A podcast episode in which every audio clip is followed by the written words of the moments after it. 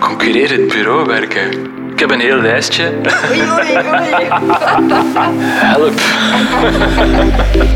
Cube en Bon Present. Team Talk. Radio.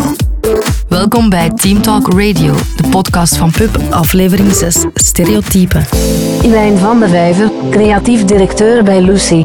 Begon als stagiair bij LGNF en bleef daar jarenlang plakken. Richtte in 2017 Lucy op, samen met Laurent Doshi en Jonas de Wit.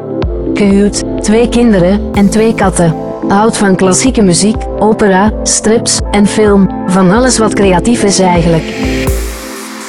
Welkom bij Team Talk Radio, de podcast van Pub, waarin mijn collega Marine en ik het hebben over reclamecampagnes.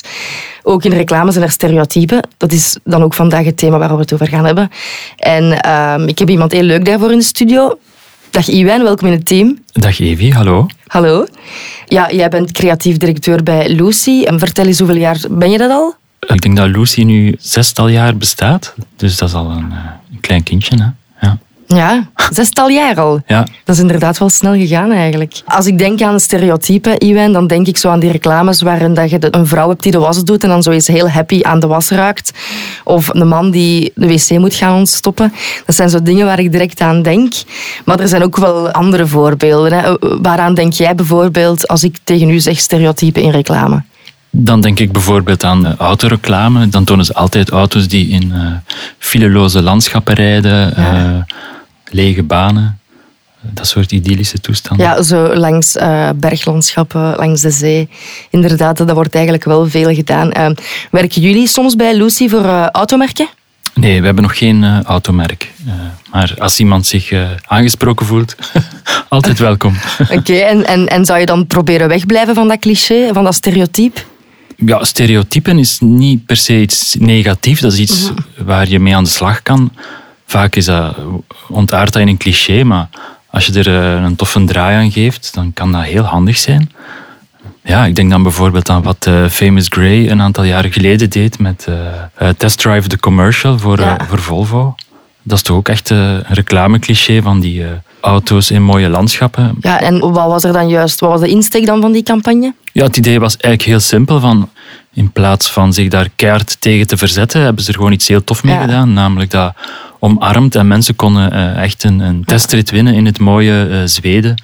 Dus zeer... eh, In eigenlijk het reclamestereotype dan. Ja, re- ook, re- reis rond in een reclamecliché. Ja. Ja. dat was eigenlijk wel heel leuk. We gaan er eens even een stukje van luisteren.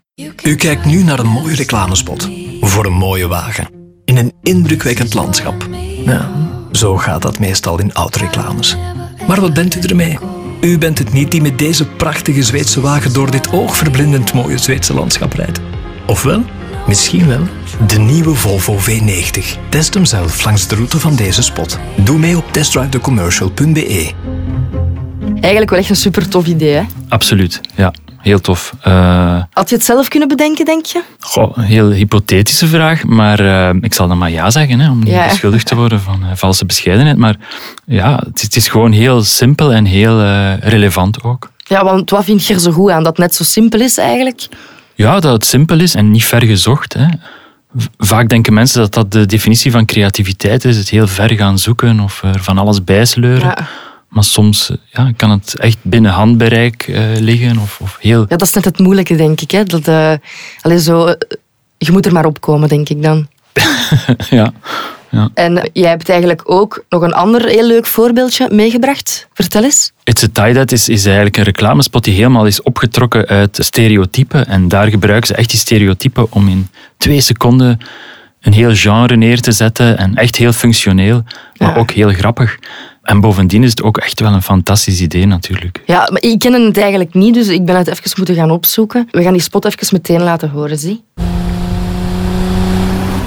Yeah, just your typical Super Bowl car ad. Right? Or a hilarious beer ad. or whatever ad this is.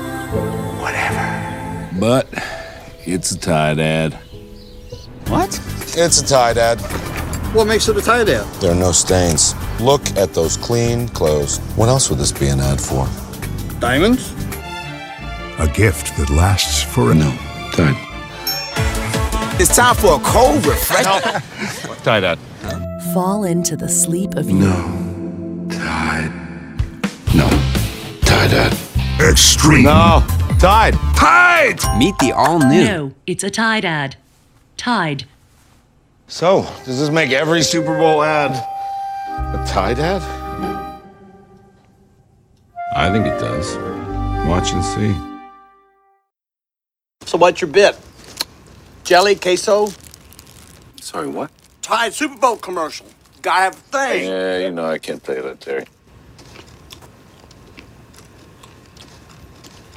I had a thing. My thing was um, barbecue. Looks like it still is. Oh man.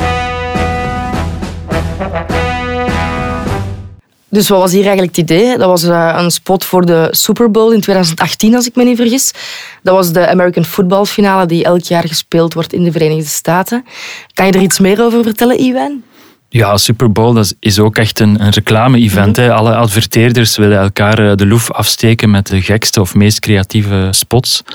Dus als je dan eh, die briefing krijgt, eh, kan ik me voorstellen, voor, om voor Tide, om voor een waspoeier iets eh, fantastisch te maken, klinkt pittig en uitdagend, maar ook dankbaar misschien. Ja, en de spot refereert eigenlijk naar van alle reclame-stereotypen, hè, reclame-clichés. Ja, het is eigenlijk inderdaad wel super grappig. Tide Ad was zelf meteen trending op Twitter toen. En het heeft echt heel veel mensen geïnspireerd om dan zelf Tide Ad content te gaan eh, creëren. Dus eigenlijk op een bepaalde manier heeft Saatchi en Saatchi iets negatiefs tussen haakjes, hè, clichés, gebruikt. En dat in iets positiefs omgezet. En zelf iets eigenlijk dat trending is. Is dat voor jou een beetje het summum van creativiteit? Ehm, niet per se, maar het is, ja, het is natuurlijk wel zo. Als mensen er zelf mee aan de slag gaan en dingen beginnen Ja. maken, dan heb je natuurlijk wel eh, Ja, absoluut. op ja. iets gestoten, hè? zeker. Ja, Ja, oké, super. Ook vaak heel stereotypische parfumreclame. Het is heel eh, poëtisch vaak, heel esthetische beelden, beetje zweverige muziek. eh, vaak een heel knap model in de hoofdrol, hè, Johnny Depp of zo. Of eh, bijvoorbeeld ook de nieuwste spot voor Yves Saint Laurent. Dat is er eentje, die is echt heel recent gelanceerd, dat is er eentje met Dua Lipa in de hoofdrol.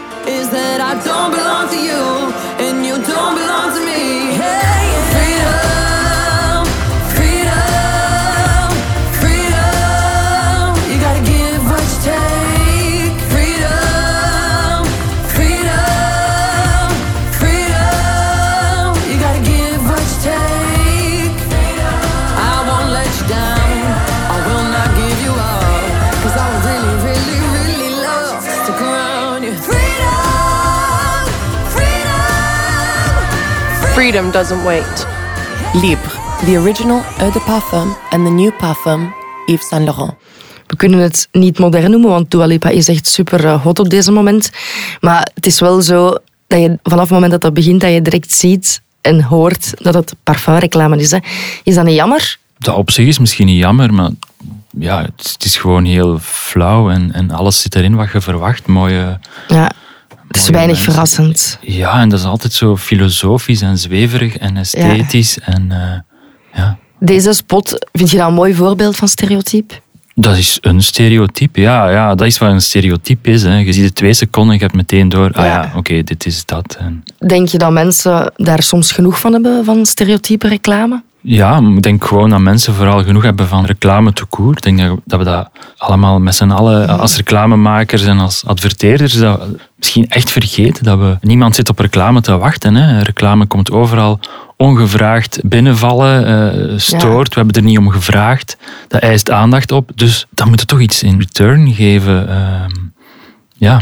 Ja, reclame wordt wel vaak zo aangevoeld als ergerlijk. Ik merk dat zelf ook in mijn omgeving. Ik ben de enige, als ik naar een programma kijk, die de volledige reclameblok uitkijkt en die zelf die eerste minuut niet doorspoelt. En eh, terwijl mijn lief altijd zo naar bakje springt om toch die eerste minuut door te kunnen spoelen. En dan denk ik, ja, wat heb je daar nu mee gewonnen? Je moet er toch naar kijken. Hè? Eh, maar ik voel dat helemaal niet als ergerlijk aan, maar ik denk wel dat er veel mensen zijn die het wel zo aanvoelen. Staan ergerlijk en stereotyp voor jou een beetje in synoniem met elkaar of niet? Nee. Nee, ik denk dat stereotype iets eh, relatief neutraal is, zoals eh, een stijlfiguur. eh, Ja, een stijlfiguur. Ja. Hoewel het soms ook heel flauw kan zijn. Hè? Ah ja, natuurlijk. Ja. Ja, ja. Oké. Een andere spot die je eigenlijk eh, baanbrekend vindt ehm, op dat vlak, dus die eigenlijk helemaal niet stereotyp is. Dat is het werk van Spike Jones eh, voor Kenzo.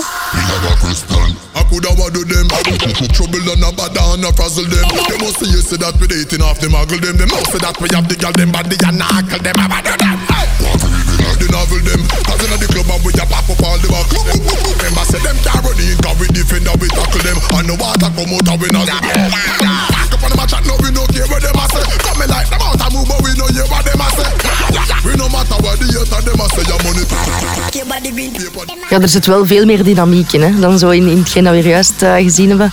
Ja, absoluut. Die muziek alleen al is eh, Ja, ja, tot, totaal onverwacht toch wel. Hè? In de categorie parfumreclame. ja, ja absoluut. Nu loopt ze de trappen op en dan op het einde springt ze ook nog eens door iets heel vreemds. Ja, vreemd. Maar, maar ik denk wel dat dit werkt, hè? Ja, wat ik er heel tof aan vind, is dat eigenlijk zie je hier alle stereotypen en alle clichés van parfumreclame Ja. zitten er eigenlijk in. Het is super arty, een beetje surrealistisch, heel, heel veel sfeer, eh, dans, Mhm. muziek, choreografie zit er eigenlijk allemaal in. Ja. Dus wat maakt het dan zo toch anders? Ja, ik denk dat het veel meer een verhaaltje toch is, Mhm. hoe basic ook. Ja. Dat begint met die uitreiking en dan gaat ze weg. En ook de poëzie, het is een echt soort poëzie. eh, niet het poëzie uit een poëziealbum, Mhm. maar, maar echt eh, ja, onvoorspelbaar en geen soft dromerige toestanden, maar een danseres die vol energie zit en gekke bekken trekt. Het is wel arty, hè? Het is arty, eh, ja, zeker. Ook dat is een stereotype, maar het is wel een soort arty dat ik wel heel tof vind en, eh, en heel ongebruikelijk is. Ja. En in die zin is het eigenlijk een parodie op parfumreclame. Dat is trouwens de definitie van een parodie. Dat is al die stereotypen gebruiken om ermee te lachen. En, Denk je dat dat hier initieel de bedoeling was? Echt eh, die stereotypen gaan gebruiken om ermee te lachen? Mm, nee, ik denk niet dat er zo, eh, zo'n intellectueel discours achter zit of zo. Maar Ja. het is trouwens ook... Allee, het is gemaakt door ehm, Spike Jones, die eigenlijk zijn eigen eh, legendarische videoclip voor Fatboy Slim eh, ja, parafraseert of Ja. verwijst eigenlijk. Hè. Eh, Hebben jullie al iets bij Lucy voor parfumreclame gedaan? nee, maar ik heb nu wel heel veel zin om plots parfumreclame te gaan maken. Ja, want zou je het dan ook zo aanpakken, meer de gekke registers of zo dan? Niet per se gek, maar toch, Ja. ja, het, het is een categorie waar fantasie wel heel hoog aangeschreven staat. Dat spreekt me dan zeker aan. Ja, lijkt me heel tof om zoiets alles... eh, dat cinematografisch ook, dus heel hard vanuit... Niet vanuit een traditioneel reclame-idee gedacht, maar echt meer vanuit een, een aanpak van een regisseur en belichting. ja. En, en, en misschien veel vollediger dan veel andere soorten Ja. reclame. We gaan over naar de tweede rubriek. Dat is de rubriek yes, ni no. Yes. No, no. Yes! Ben je er klaar voor? Absoluut. Was je in Cannes dit jaar? Helemaal. Met wie was je daar? Eh, helemaal alleen. Ah, dus niemand van Lucy. Ik, was, eh, ik zat in de jury, vandaar dat ik eh, aanwezig was. Wat is het eerste wat je deze ochtend gedaan hebt? Eh, naar het toilet ge- geweest. Ja. Bent je een ontbijter? ja. Vind je het niveau van Belgische reclame hoog genoeg? Dat denk ik wel, ja. Heb je een zuiver geweten? Help. Wat is de laatste film die je gezien hebt? Ehm, dat moet die eh, geflipte Koreaanse film zijn. Ehm, nee, Was het een, was het een aanrader? aanrader, ja. Dus ik vind het heel vervelend. Ah, moeilijk, hè? Moeilijk. Ben je iemand die eh, radioreclame wegstapt? soms. Zeker? Wil je ooit, de laatste, laatste, wil je ooit nog voor een concurrerend bureau werken? Voor een concurrerend bureau werken. Voor een ander reclamebureau? Why not?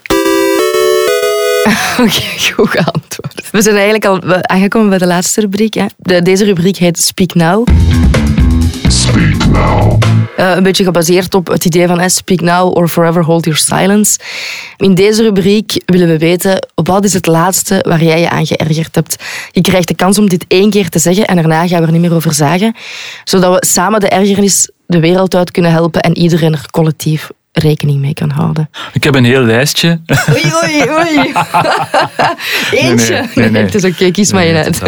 Nee, het is eerder een filosofische bedenking. Ik stapte op de trein en ik zag een affiche van Telenet. no-nonsense aanbod voor een no-nonsense eh, generatie.